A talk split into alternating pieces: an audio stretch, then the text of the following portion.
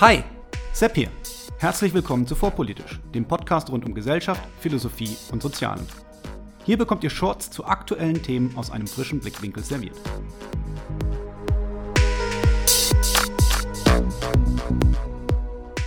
Heute die thailändische Nationalbibliothek.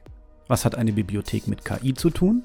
Warum ist Begreifen sprichwörtlicher als man denkt? Und wo sind all die Bilder hin? Die thailändische Nationalbibliothek ist ein Gedankenexperiment der Linguistin Emily Bender.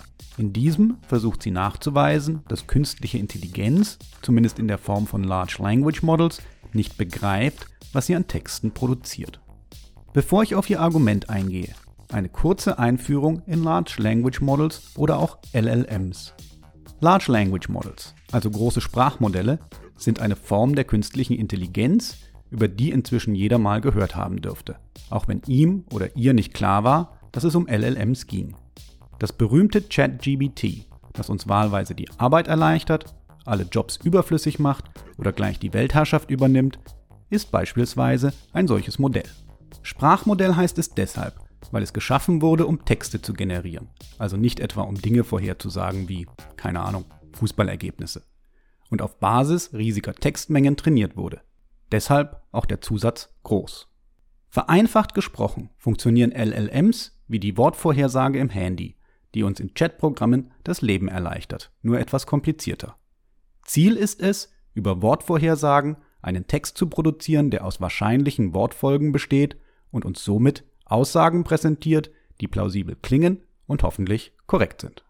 Dabei haben LLMs Dinge geschafft, die Wissenschaftler so nicht für möglich gehalten haben. Ein Beispiel wäre, dass JetGBT nicht nur Witze erfinden kann, sondern auch noch erklären kann, wieso diese witzig sind. Eine Fähigkeit, die Forscher für diese Art Modell für unmöglich hielten. Gleichzeitig fallen diese LLMs auf so offensichtlichen Quatsch herein, dass man sehr vorsichtig sein sollte, deren Wort für bare Münze zu nehmen. Meine Lieblingsbeispiele sind, wie ChatGBT treu doof erklärt, warum Menschen an einer Hand fünf und an der anderen Hand sechs Finger haben, weil es dazu aufgefordert wurde.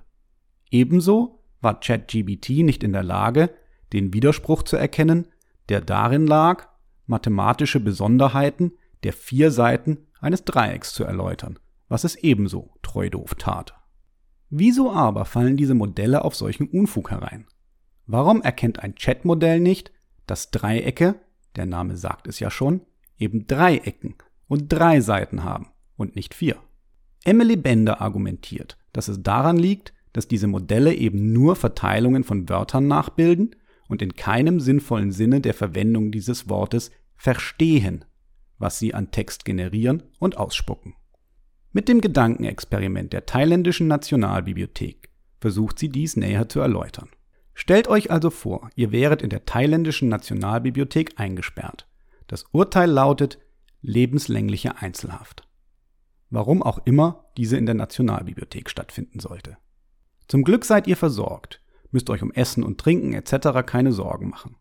Zur Unterhaltung gibt es aber ausschließlich die Bücher in der Bibliothek, die alle in Thai verfasst sind.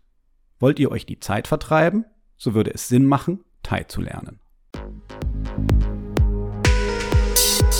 Gefällt euch vorpolitisch?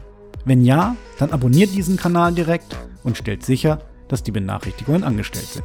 So verpasst ihr keine weitere Folge. Wie würdet ihr da wohl vorgehen? Zunächst sucht ihr nach Wörterbüchern, die euch erlauben würden, die unbekannte Sprache mit der euch Vertrauten zu verknüpfen.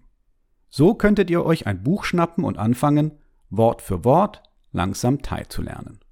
Leider müsst ihr nach einiger Suche feststellen, dass irgendwer die Wörterbücher und Sprachkurse entfernt hat. In der Bibliothek befinden sich nur Schriften, die 100% in Thai abgefasst sind. Wie könntet ihr jetzt noch Thai lernen? Ihr könntet versuchen, Bilder zu finden, die Thai-Bildunterschriften besitzen oder eine bebilderte Enzyklopädie auftreiben, um so die unbekannten Schriftzeichen mit Dingen zu verknüpfen. Ihr ahnt es, oder? Auch diese sind gründlich entfernt worden. Alle Bücher sind nicht nur 100% ohne Fremdwortanteile, sondern auch ohne Bebilderungen. Wie würdet ihr nun die Sprache lernen wollen? Denkt einen Moment darüber nach.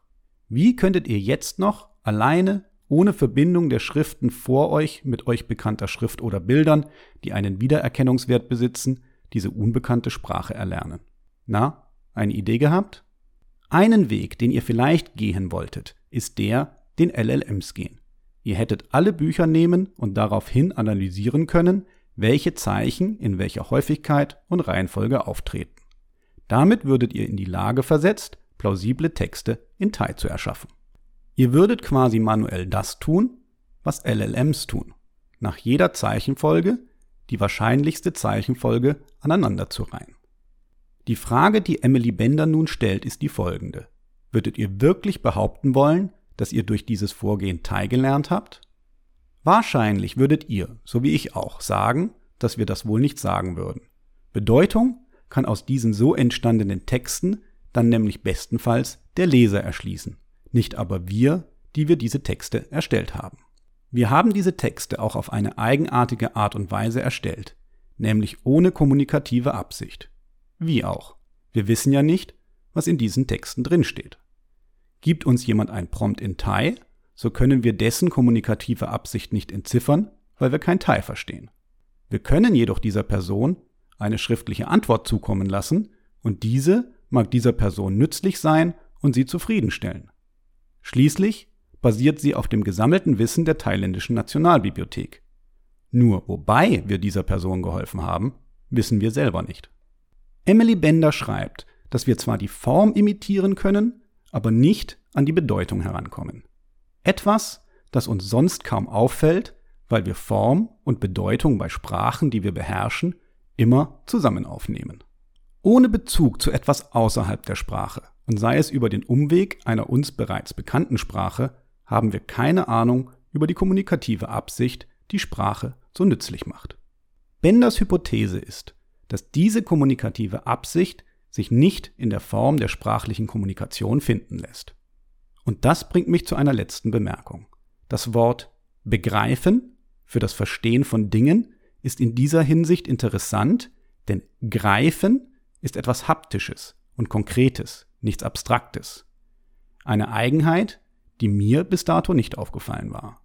Denken wir aber daran, wie Babys lernen, so sehen wir, dass das sprichwörtliche Begreifen, also in die Finger nehmen, in den Mund stecken etc., etwas ist, das uns hilft, die Welt da draußen, tja, zu begreifen.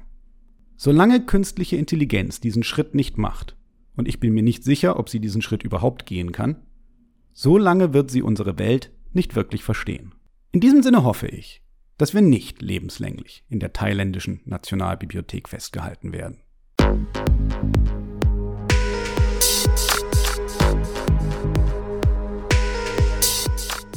Hier endet eine weitere Episode von Vorpolitisch, dem Podcast rund um Gesellschaft, Philosophie und Soziale. Vielen Dank für eure Zeit. Und wenn es euch gefallen hat, hört beim nächsten Mal wieder zu und vor allem teilt den Link zu diesem Kanal auf Facebook, Twitter und wo ihr sonst noch unterwegs seid.